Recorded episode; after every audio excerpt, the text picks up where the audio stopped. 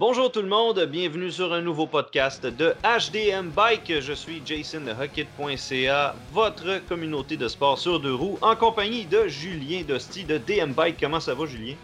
Hey, ça va très bien, Jason. Comment ça va? Ça va très très bien, merci. Écoute, aujourd'hui, j'aurais envie de parler euh, d'un sujet qui concerne énormément les gens parce que ça a été une année un peu spéciale, puis il y a eu une grosse recrudescence dans les achats de vélos. Euh, à savoir, euh, les magasins étaient presque vides. Euh, je veux dire, euh, dévalisés. C'est dur de trouver un bon vélo dans ce temps-là qui nous fit vraiment. Et de là, la question principale d'aujourd'hui, comment faire le choix de son vélo? Écoute, très grosse question. en fait, l'élément de départ, OK, va être de savoir de quelle catégorie on se situe. Parce que euh, dans le monde du vélo, euh, il y a plusieurs catégories. On entend souvent euh, parler de ça, les trail bikes, l'enduro, le all mountain, les, les cross-country, downhill. Il y en a comme 50 000 catégories différentes. Donc, on va commencer par démystifier ça un peu, savoir mm-hmm. être capable de, vous situer. C'est quoi votre profil? C'est quoi votre profil de biker? Alors, pour ce qui est du profil de biker, il y a tellement de d'endroits où on peut rouler avec un vélo de montagne, on est presque illimité. Mais pourtant, chaque vélo va être limité à un certain endroit. Qu'on a beau dire un vélo de montagne, mais on ne peut pas aller faire la même chose avec chaque sorte de vélo puis espérer avoir les mêmes résultats. Euh, par quelle catégorie tu voudrais commencer?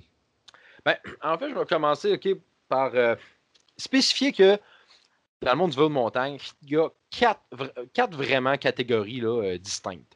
Euh, mhm. donc, euh, il n'y en a pas 50 000, il y en a vraiment quatre précises. Euh, donc, il va y avoir le cross-country, mhm. le trail bike, l'enduro et le downhill. Là, tu parlais de All Mountain tantôt. Est-ce que ce serait l'ancienne dénomination de ce qu'on appelle maintenant l'enduro par hasard? Justement. Donc, le, All Mountain, en fait, et l'enduro, là, ses cousins, ça couche ensemble, c'est pas mal dans la même catégorie. OK, parfait. Euh, à ce niveau-là, le All Mountain, c'est pour ça que je le classifie dans l'enduro. Puis je vais vous expliquer là, euh, tantôt là, euh, pourquoi là, je les mets, pourquoi on les met vraiment ensemble et comment un peu tout ça fonctionne. donc, je commencerai là, à la base là, par définir un peu qu'est-ce qu'est le cross-country. Vas-y, comment toi tu qualifies le cross-country?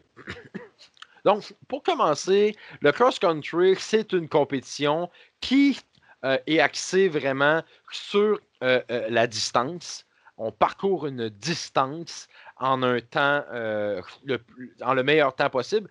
Toutes les compétitions de vélo sont par rapport au temps. Donc, on essaie toujours de faire le meilleur temps mm-hmm. possible. Par contre, comme je dis, en, downhill, par exemple, c'est qu'on va essayer de, de, descendre une piste en le meilleur temps possible et peu importe où est-ce que ça va aller, etc., on va avoir des distances différentes, mais ce qui nous intéresse, c'est en combien de temps on descend. Alors qu'en cross-country, en cross-country, ben, on va avoir euh, des, raids, on va avoir différents types de, de, de, de compétitions de cross-country. Et là, on va vraiment s'affairer sur euh, le kilométrage. Donc, on va avoir une course de, 10 km, une course de, 20 km, de 50 km. Donc, euh, et euh, en cross-country, dans les courses en kilométrage, c'est que des fois, on va repasser une, deux et trois fois au même endroit dans une course, contrairement à la descente où ben, on passe une fois et c'est tout. Donc, c'est on fait la piste une seule fois et c'est le meilleur temps qu'on fait. Donc, ceci dit, euh, les vélos de cross-country vont avoir. Euh, ce qu'il faut s'affairer quand on choisit le vélo, le, type de, le type de catégorie, c'est vraiment la géométrie et le débattement qui fait foi de tout. Euh, donc, c'est comme ça qu'on définit le vélo. Donc, un vélo de cross-country va avoir entre 90 et 120 mm de débattement. va avoir des angles un peu plus fermés, donc moins ouverts comme les vélos faits pour la descente, parce qu'un vélo de cross-country est vraiment optimisé pour grimper. Donc, euh, le, ce qu'on cherche là, euh, majoritairement là, à, optimiser sur un vélo cross-country, c'est la montée. C'est pas un vélo qui est fait pour descendre, c'est pas un vélo qui est optimisé pour ça. Tu descends parce qu'à un moment donné, à force de grimper, il faut, bien redescendre la montagne, mais c'est pas c'est pas sa qualité première, c'est pas un vélo qui va, qui va vous mettre en confiance en descente non plus. Ouais, mais là, on parle de descente. Je veux dire, je peux-tu amener mon, mon, vélo de cross-country au Mont-Saint-Anne et avoir du fun pareil dans certaines pistes? Oui, oui, oui, vous allez avoir du fun quand même. Ça ne change rien par rapport au facteur fun euh, de la chose. La seule chose, c'est qu'on parle vraiment de quel type de vélo est optimal pour le type de piste que vous faites, au-delà du fun que vous allez avoir. aller au Mont-Saint-Anne, faire de la descente en, avec un vieux hardtail 1990, euh, vous allez peut-être avoir bien du fun aussi. Juste que le vélo ne sera pas nécessairement optimisé pour ce que vous faites. Donc, on, va vraiment, dans tout ce que je vais décrire, c'est vraiment dans l'aspect d'optimisation, d'avoir le vélo le plus optimisé possible pour ce que je fais. Euh, sinon, pour le reste, vous pouvez toujours avoir un vélo aller faire du cross-country avec un vélo de 180 mm et aller faire euh, de la descente avec un vélo de 100 mm. Probablement que ça, vous aurez pas, euh, vous allez avoir plus de difficultés euh, en descente avec un vélo de 100 mm, mais ça ne vous empêche pas de le faire pour autant. Ben écoute, il y a quoi, plus de 20 ans de ça, j'allais faire de la descente avec un vélo qui était censé être un vélo de descente, mais qui devait avoir pas plus que 90 ou 100 mm de débattement. Donc, c'est sûr qu'avec les époques, ça a changé beaucoup. Puis la première fois que j'ai fait du DH, c'était avec un hardtail. Donc, tu sais, je veux dire, à un moment donné, il y a quand même une certaine ouverture. ce que je, veux décrire comme il faut par là, tu, parlais, tu parlais, tantôt du, euh, des angles fermés et ouverts. Euh, donc là, on parle des angles de sel, de l'angle de, de, fourche. De quoi tu parles exactement? On va vraiment parler de l'angle, euh, l'angle de la fourche donc euh, mmh plus ouvert ou plus fermé, l'angle du tube de, du tube de sel aussi, euh, mais aussi, aussi la position qu'on va avoir sur le vélo. Donc, mmh un vélo de cross-country, on va être en position beaucoup plus relevée, qui va être beaucoup plus proche là, euh, de la position qu'on va avoir sur un vélo de route, par exemple. donc, va beaucoup plus se rapprocher de, ce genre de géométrie-là. La, la, chose qu'il faut savoir aussi, c'est que le vélo pur cross-country, de compétition euh, olympique, par exemple, va être plus autour de 90-100 mm. Alors qu'on va avoir des, vélos de cross-country, par exemple, avec euh, une Fox 34 de 120 mm en avant. Donc, euh, c'est comme une espèce de, de aggressive cross-country bike. Donc, un vélo cross-country un peu sur les stéroïdes que j'appelle. C'est l'extrême un peu. Là. Ouais, ben c'est ça. C'est que ça vous donne un vélo de cross-country qui est un petit peu plus versatile, qui est moins campé dans le le type euh, le typique cross-country même. Là, donc, euh, on va avoir un petit peu plus de versatilité à ce niveau-là. Donc, des fois, ça peut être, euh, ça peut être intéressant d'aller vers, vers cette espèce de, petit plus-là -là, qu'on va avoir. Donc là, si j'ai bien compris, un vélo de cross-country, je vais être très, très à l'aise pour monter avec, un peu moins en descente, mais quand même, je, vais, je serais capable de m'amuser pas mal partout avec un vélo de cross-country. Ouais, sauf que ça reste quand même typique compétition. OK. Euh, là où tu vas vraiment avoir du fun, c'est avec le trail bike. Ah. Le, le trail bike, là, ça, c'est vraiment un vélo euh, qui va être autour de 130 à 150 mm de débattement, bien sûr. Et euh, le trail bike, là, ça, c'est le couteau suisse du vélo de montagne.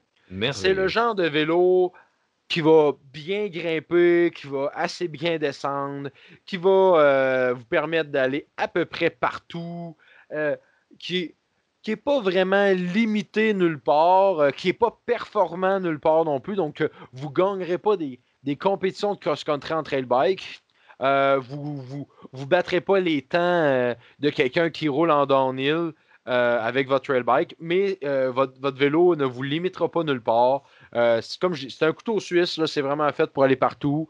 Euh, puis je dirais que c'est le vélo aussi qui est le plus représentatif des, euh, des, des, trails au Québec. Je dirais que facilement 90% des trails qu'on retrouve au Québec sont des, des trails pour un trail bike. Donc ça le dit, c'est de la trail. Donc c'est vraiment le, vélo qui est le mieux, le, mieux optimisé pour ça quand on parle d'angle, tantôt j'ai parlé de débattement, quand on parle d'angle, ben là, on va commencer à slacker un petit peu les angles. Donc, ce que ça veut dire, on va ouvrir l'angle un peu en avant, donc euh, pour faciliter la descente.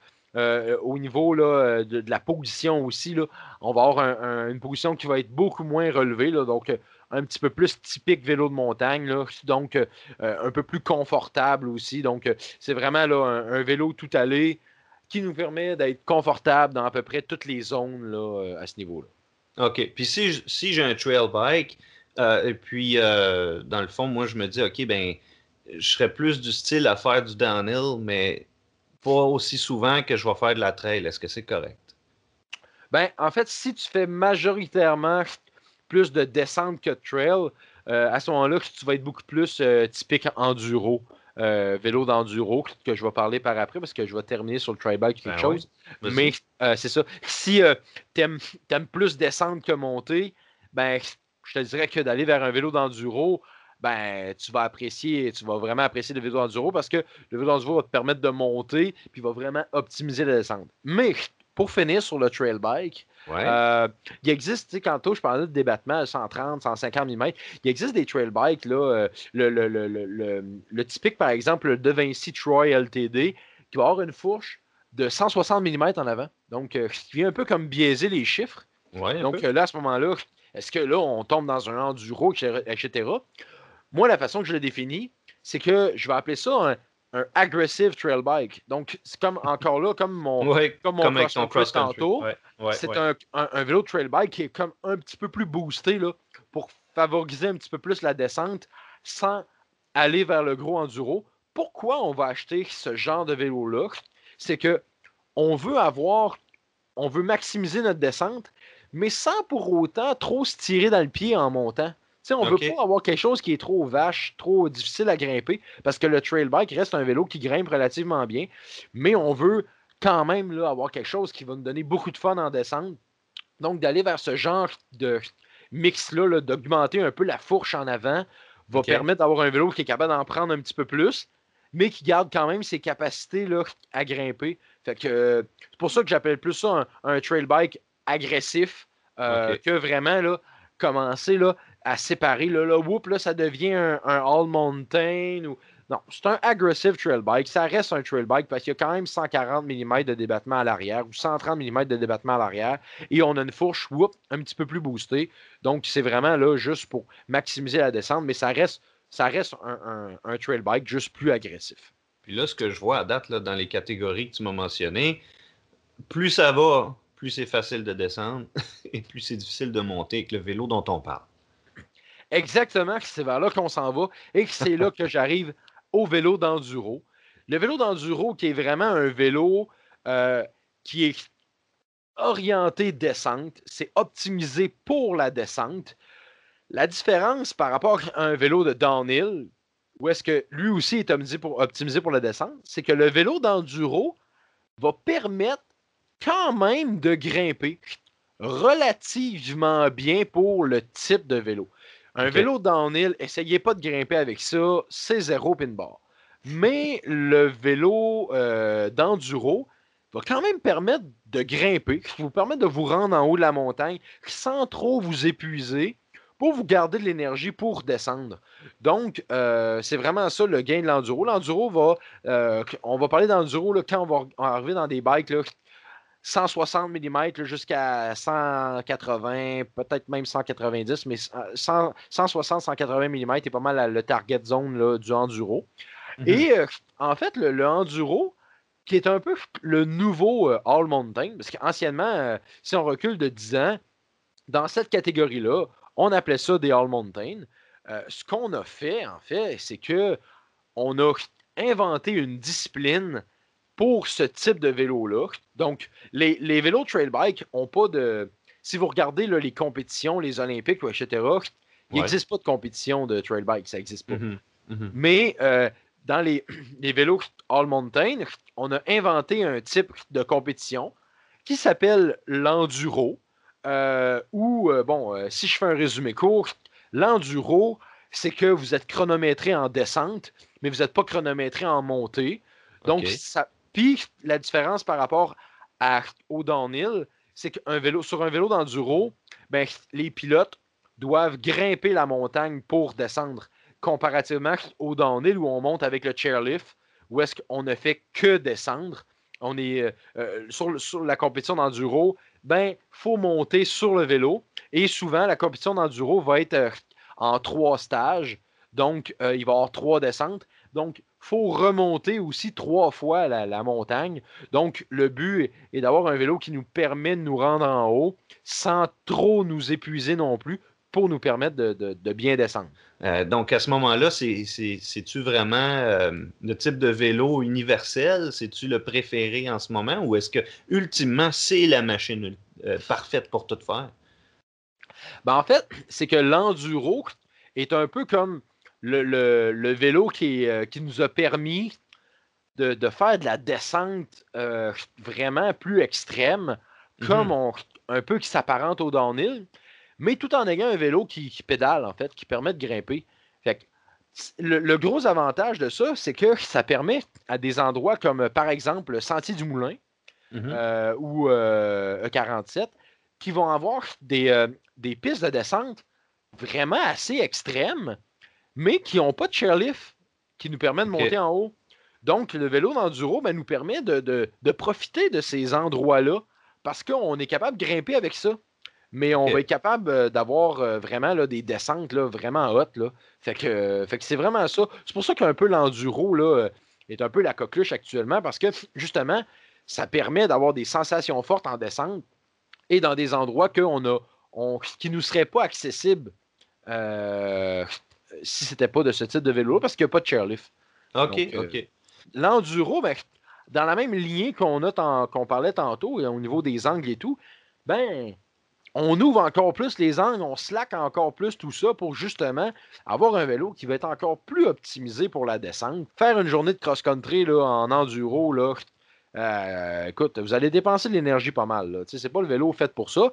Mais ce qui est le fun avec ça, c'est que c'est un vélo qui va vous permettre potentiellement de le faire. Ce n'est pas, euh, pas optimisé, mais ça vous permet de le faire comparativement à un downhill. Et souvent, les gens qui vont euh, aimer faire du downhill vont aimer avoir un enduro justement pour avoir accès à des endroits comme Sentier du Moulin, aussi qui vont avoir des sensations fortes en descente parce qu'ils vont des super de belles pistes, mais euh, que ça leur permet de grimper en haut. Sinon, ils sont obligés de pousser le vélo jusqu'en haut. C'est pas. Euh, c'est vraiment pas euh, génial. Puis dans une compétition d'enduro, tu disais qu'on est chronométré juste sur la descente, mais est-ce qu'on a le droit de monter notre vélo? est-ce que tu es obligé d'être dessus à pédaler ou bien il y a des endroits où tu as le droit, dans les règlements, de le monter en portage ou simplement de le pousser? En fait, ultimement, de ce que je cherche, tu pourrais pousser ton vélo.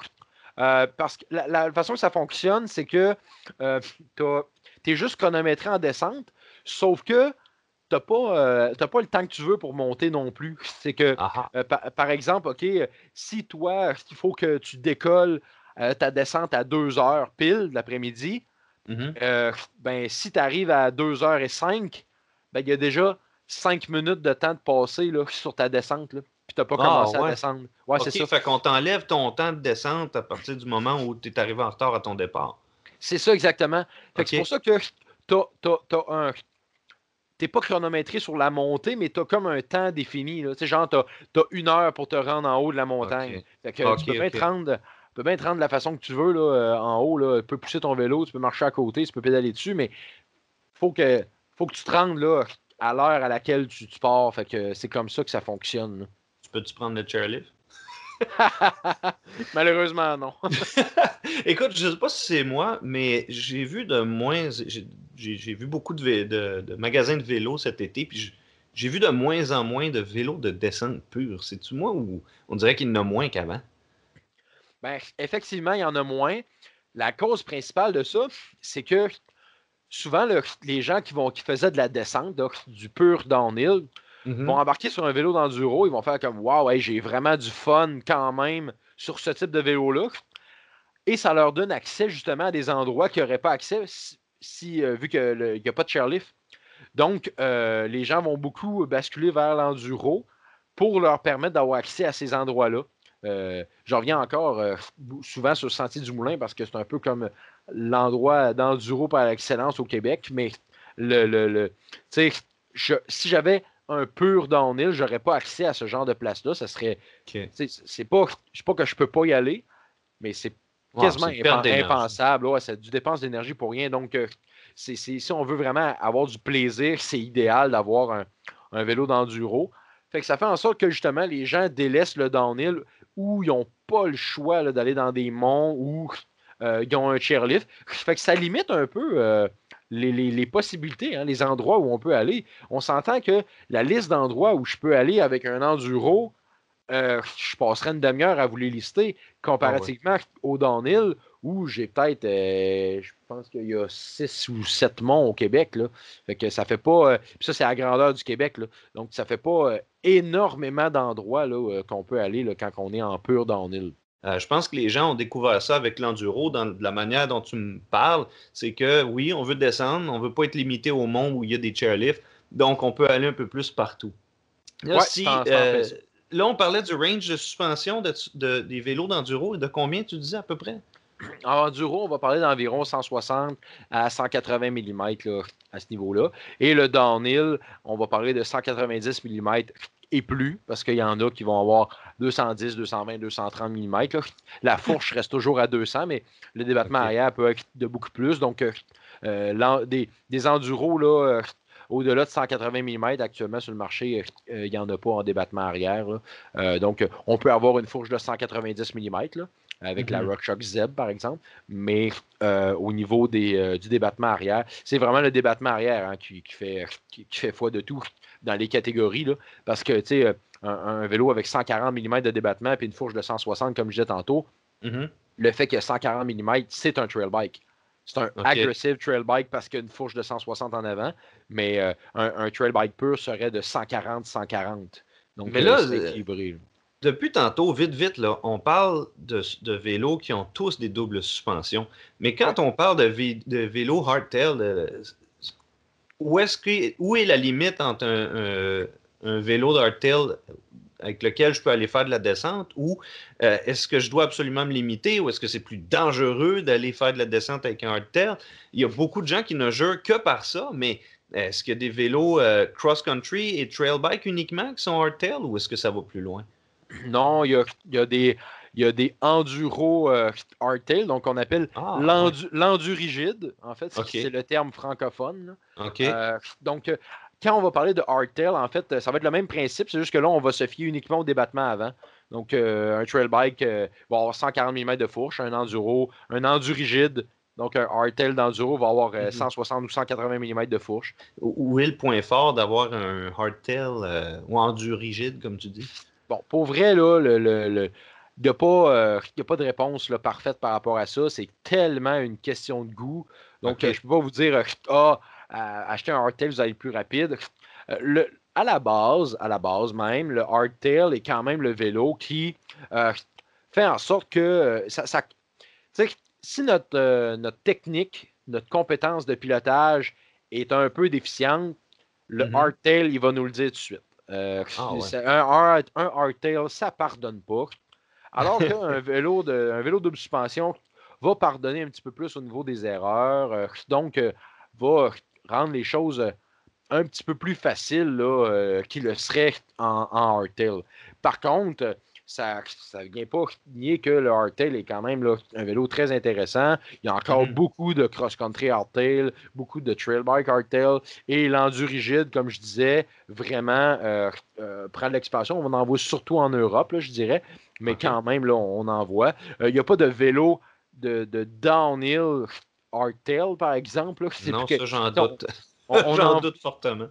On en voyait là, peut-être début des années 2000, là, anciennement, là, un peu plus, mais maintenant, là, bon, des hardtails de descente là, euh, de downhill, on n'en voit plus ça vraiment. Mm-hmm. Mais euh, on peut facilement faire de l'enduro avec un hardtail, il n'y a pas de problème avec ça.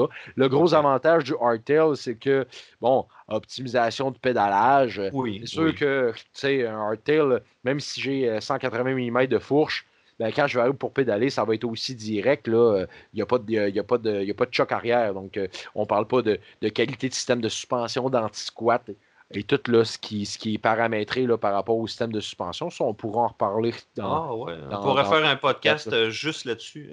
ah oui, il y en a, euh, écoute, il y en a très très long à dire. sur mon site internet, là, vous devez avoir facilement, facilement une vingtaine de, pages d'articles uniquement sur les, systèmes de suspension, si ce n'est pas plus. Donc, euh, il y a vraiment beaucoup de choses à dire, mais c'est contenu un petit peu plus technique. Donc, on pourra s'affairer là-dessus là, à un autre Ben, moment. ça, ça serait un excellent sujet sur lequel on reviendra une prochaine fois. Par contre, euh, là, on a parlé du cross-country, du trail, du enduro. Euh, on n'a pas été très loin dans le downhill bike, mais bon, de toute évidence, le vélo de downhill n'est pas fait pour monter. Il est fait pour descendre. Les angles sont très ouverts. C'est un vélo qui va avoir, j'imagine, aussi des freins énormes. Oui, effectivement. Effectivement. ben, en fait, toute la, peu importe la catégorie qu'on prend, le vélo qu'on va acheter va être optimisé tant au niveau des types de suspension que les types de freins. Tu sais, les, je prends les suspensions arrière, euh, par exemple, là, euh, avec le, le piggyback qu'on appelle la petite bonbonne là, qui est à côté de la suspension, Ouais, euh, ouais. que les gens appellent. Ben, tu sais, on ne verra pas ça sur les vélos de cross-country, là, jamais. Là. On va voir ça sur les vélos euh, d'enduro et de downhill. Euh, même les trail bikes, on ne verra pas ça. Donc, tu sais, il y a vraiment des, particulari- des particularités là, au niveau des suspensions, au niveau des freins, ça va être la même chose. Là. Euh, Il, va y avoir- il y a des types de freins qui sont vraiment faits pour le downhill et des freins qui sont vraiment faits pour la trail.